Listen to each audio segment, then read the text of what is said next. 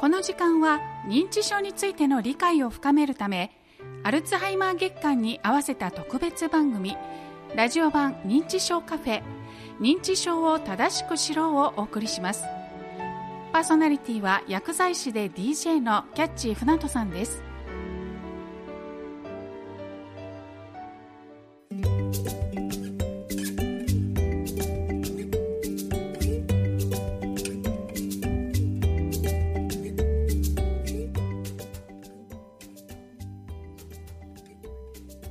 はいここからは9月のアルツハイマー月間特別放送ということでラジオ版認知症カフェ認知症を正しく知ろうというコーナーを始めていきたいと思います。今回は2回目ということでまたゲストの方に来ていただいております。このコーナーは9月21日が世界アルツハイマーデー。それに合わせて9月はアルツハイマー啓発の、えー、特別月間になっています。舞鶴市高齢者支援課と FM 舞鶴とのコラボレーションで毎週ゲストの方をお迎えして認知症に関して正しく楽しく知ろうというコンセプトでコーナーをしております。今日は2回目のゲストとしまして黒田神経内科医院の黒田智樹先生をお迎えしております。黒田先生舞鶴市浜で開業されておりましてご専門が精神科と神経内科。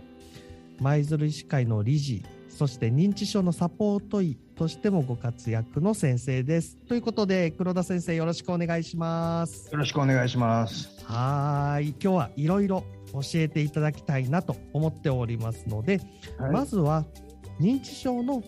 診断や治療そしてその前の症状などについて教えていただきたいと思います。まずは日常生活の中でどういったところで認知症に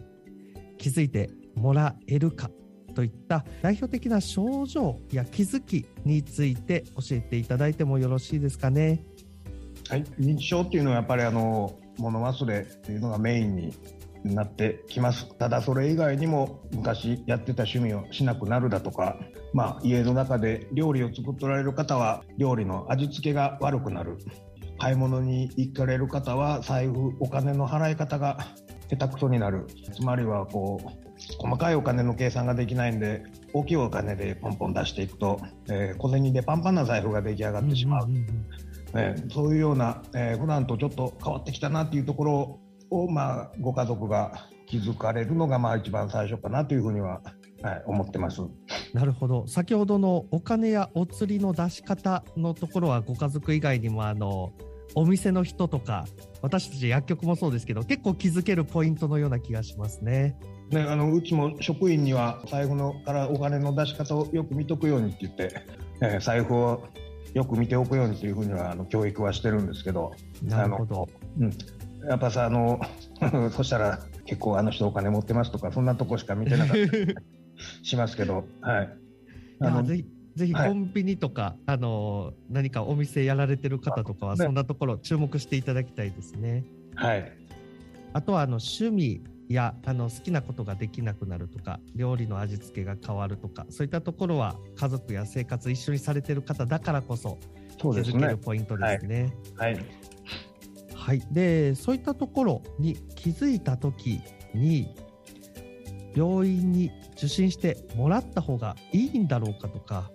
じゃあどこに受診してもらったらいいんだろうかとか、えー、そういったあの線引きとかあの考え方のポイントについてもじゃあ教えていただいてよろしいでしょうか？はい、あのおかしいなと思ったらあの早めに受診していただくのがあの先々の生活を考えた上でも良いかと思います。あじゃあ、あの、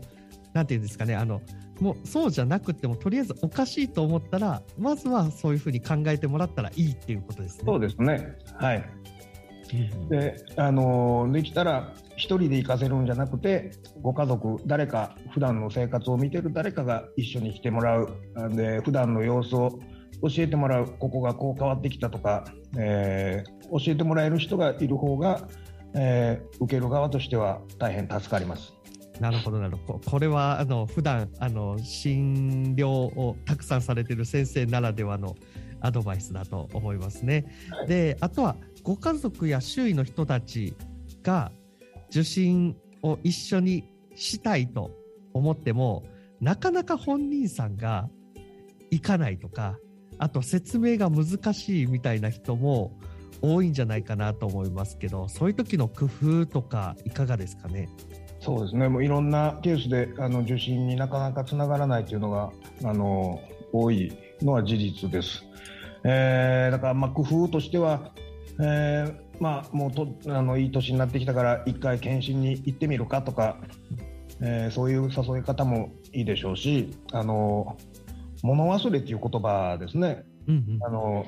認知症という言葉はすごく受けが悪いんですけど物忘れっていう言葉は意外とね受けがいい場合が多いんであちょっと物忘れがあるから行ってみようかっていうとそうかって言ってついてくるついてきてくれる方、あのはあのおられると思います。そうかそうか。あえて物忘れ外来とかいそう名前をつけてる医療機関さんも増えてますね。はい、確かに、はい。あとはあのーもう年齢で例えば65歳70歳になったから1回行ってみようかとかっていうのは声かけとしてすごいいいですね。そうですねあの敷居が低くなってあの受診しやすくなるんじゃないかなとは思います。それこそあのこうご夫婦とかだったらあの一緒に受けに行ってみるっていうのもありかもしれませんね。そうですね。あの実際あの一緒に来られる方というのもおられますし、えーまあ私も行くからあんたも行こうやいうような感じで、うんうんあの誘ってもらえるといいかなとは思います。確かに確かに、えーそういったところも含めて、えっと、必要な人おかしいなと思った場合とか節目節目でとにかくまずはあの受診していただくっていうのが大事っていうことですね。まず第一歩ですね。はい。実際にあのこう患者さん診断される時にもやっぱり早く来てもらってよかったなとか逆にあのもうちょっと早く来てもらえたらみたいなことって感じられることありますか？はい、それはやっぱりあのー多いですね。あのー認知症というのはあの皆さんあのーもうなってしまうともうこれで人生が終わるんじゃないかぐらいのイメージであのー思っとられる方が多いですけど、えーじ決してそうじゃないということもあのーあるんです。えー例えばそうですね僕らも認知症に近い症状を感じることがあるんです。そんな時がわかります。あのね、あの街中を歩いてて人から挨拶される。で、この人誰やったやろうと思いながら適当に話を合わしてる時とかないですかね。あれめめっちゃあります。あそういう時、あの人より頭3倍働かしてるでしょうん、あのフル回転ですよ。う。そうですね。あの変な話をして、えー知らんのがバレんように、えーそういうふうに皆さん取り繕いような形をされると思いますけど、うんあの認知症の人というのはあの毎日毎毎時間がそういう状態なんですだから決してあな何も分からなくなるなるわけではなくあのその場その場あの生活をするのに一生懸命なんです確かにでしかもあのそうなるとあの僕も含めてなんかあのそういう瞬間やそういうところはあるなってなんか振り返ったら思ってしまいますね。ただそそこはあのあの記憶の中でのその部分が消しあの落ちる人とその記憶全体が落ちる認知症のいわゆる記憶障害とはちょっと違うんで、えーなるほどなるほど。似ているということであって同じではないんですけど、じゃあ、あのその流れであの実際の認知症のあの診断、えーっとどういうところを見てあのどういうような種類があってどういうような鑑別をしてるみたいなところを少し教えていただいてもよろしいですかね。はい。あのーまあ、まず診察をします。で本人さんに話を伺います。で、えーまあ、ご存知な方はご存知だと思いますけど、えー長谷川式スケールうん。あの MMSE、まあ、簡易的に認知機能を測れるような検査があるんですけど、まあ、そういうのをしていただきます。でそれの点数を見たりするんですけど、まあ、あの点数もまあ、大事なんですけど、まあ、僕らはやっぱりあの答え方間違え方を見るんです、えー、どういう間違え方をしてるか、えー、であとは本人さんがどういうふうに変わってきたか、えー、昔はこうやったのに今こうなってきた、えー、そういうようなところを聞いてあのある程度診断の目星をつけると、えー、その後にまあ MRI、えー、脳血流スペクト、まあ、その辺のあの画像診断を使ってまあ診断を、えー、より確実なものにしていくのが、えー、診断の実際のところですかね。で、まあ、認知症にも、あのー、種類があって、えーまあ、大きく分けると治る認知症と治らない認知症まあ、治るやったら認知症やないやないかという話ですけど、えー、まあ、認知機能低下ですね、えーまあ、治るものと治らないもの、えー、治るものを、えー、見落とさない、えー、これがもう僕らの第一の仕事だと思ってます。これあの治る認知症があるっていうのをご存じない方もまだまだいらっしゃるんじゃないですかね。そうでしょうね。うん、あの例えば糖尿病えー、で血糖が急に高くなった場合、えー、あとは甲状腺機能低下症みたいに体の中のエンジンが少し切れたような場合、えー、あとは正常圧水頭症というような病態、えー、そういうような、えー、治療が可能な認知症というのが、えー、一定数やっぱりおられますんで、え、まずそれじゃないかというのを見分けるためにも、え、まず早めに医療機関を受診していただきたいなというのが、え、僕らの希望ですいやそのためにも早くあの診断を受けていただくっていうのがより大事っていうところですね。はい、なるほどなるでそういった診断を受けてあとはリスナーの方、えー、気になってるのがどういう治療やフォローをされているのかっていう部分も多分気になっていると思うので少し教えていただいてもよろしいでしょうか。はい、えー、認知症に対してですけど、えー、薬物療法というのがまずあります、えー、ただ薬物療法というのは、えー、根本的な解決というよりは、えー、進行を遅くする、えー、のがあの目目標になってきます。えー、ということは、えー、早く見つけてえー、元気な期間を延ばす、えー、これが一番の、えー、目標になってくると思いますしであの認知症の場合はですねあの薬物療法よりも周りがどのように関わるかこここれによって、あの全然やっぱり予後が変わってきます。えー、同じような症状を呈してるあの同じような症状が出てる人でも周りの受け答ええー、対応によってはえー、穏やかに過ごす方、えー、怒りっぽくなる方、うん、えー、いろいろ、あの認知症あのだけの症状じゃなくてもうそれを周辺症状というんですけど、うん、周辺症状も含めるともう、えー、いろんなレベルの認知症というのが、あのあります。あのそれはもう認知症の症状とまあ、並行で進むわけじゃなくて認知機能は低下は軽いけども、えー、介護の手間はちょっとかかるなとか周りが大変やなっていうのが、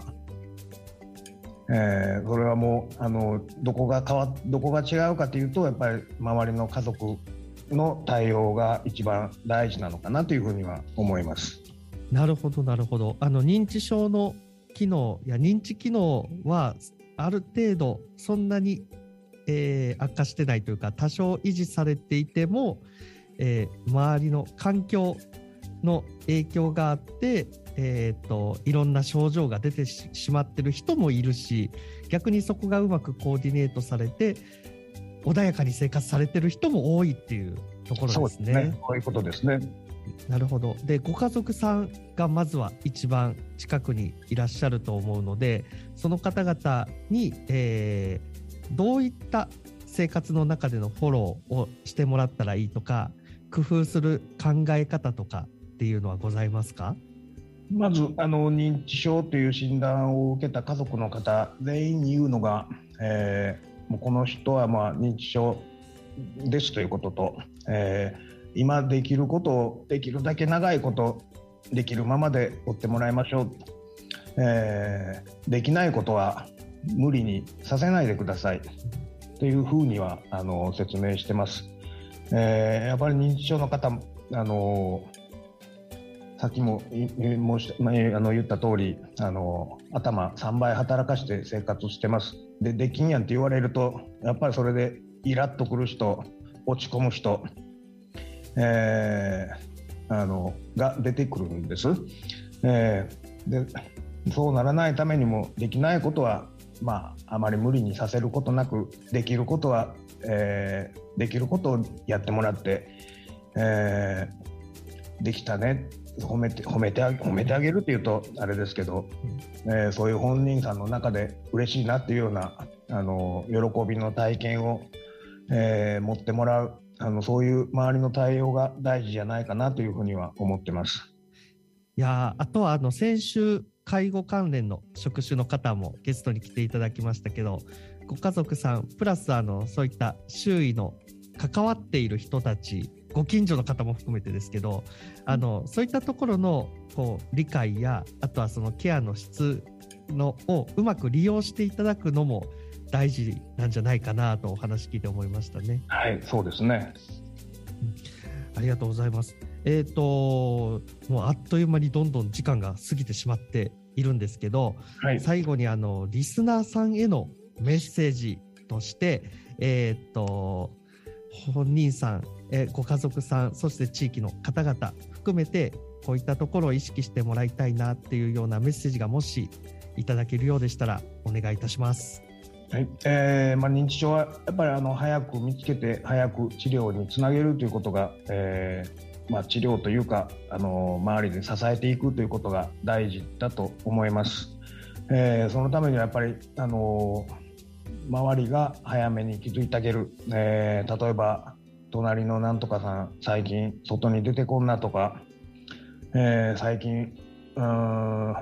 ゴミの分別がむちゃくちゃやよとか、えー、そういう細かいところで細かいその生活に即したところからでいいんで、えー、ちょっとちょっとあの人が変わってきたぞというようなところを、えー、近所の人が早く見つけてあげるということが大事なのかなというそうまああのそう思ってます。はいありがとうございます。えー、先生は来週もあの引き続き、えー、続けてゲストに来ていただきますので来週は、えー、生活の中での工夫だとかあと認知症の予防そもそも予防ってどういうことやっていうことも含めたお話をいただきたいと思いますので先生来週も引き続きどうぞよろしくお願いいたしますよろしくお願いします。はい。ということで今回は黒田神経内科医院黒田智樹先生にゲストに来ていただきました。改めまして黒田先生ありがとうございました。ありがとうございました。この時間は認知症についての理解を深めるためアルツハイマー月間に合わせた特別番組ラジオ版認知症カフェ認知症を正しく知ろうをお送りしましたパーソナリティは薬剤師で DJ のキャッチー船戸さんでした。